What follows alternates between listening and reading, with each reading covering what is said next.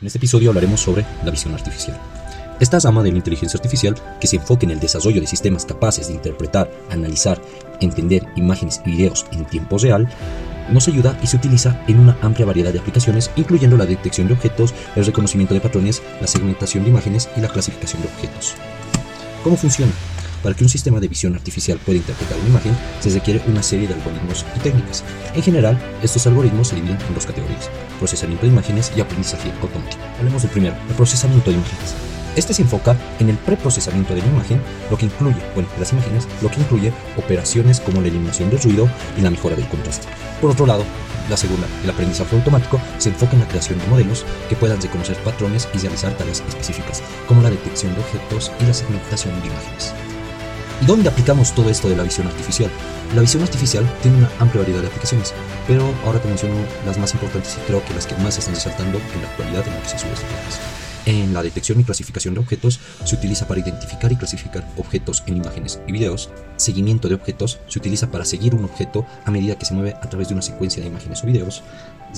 Este más, más se está viendo en los nuevos supermercados de Amazon donde detecta si has alzado o no un producto. También tenemos el reconocimiento facial. Se utiliza para identificar y autentificar a las personas basándose en sus características faciales. Eh, con lo que estoy grabando este podcast, el iPhone con su Face ID. En automatización industrial.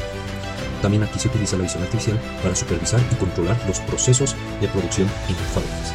Vehículos autónomos también lo utilizan, al permitir que los vehículos reconozcan objetos y tomen decisiones basadas en las imágenes por las cámaras.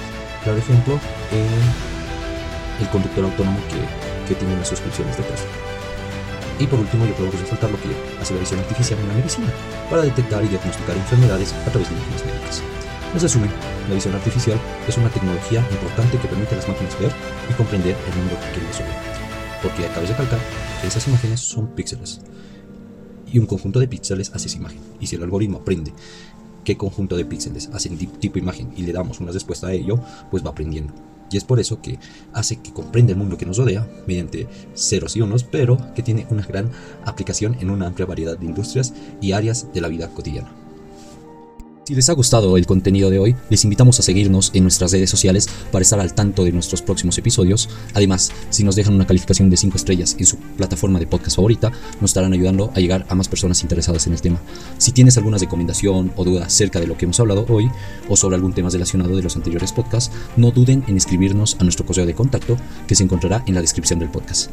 Esperemos sus comentarios y sugerencias para seguir mejorando y ofreciéndoles el mejor contenido. Esto fue DataMind.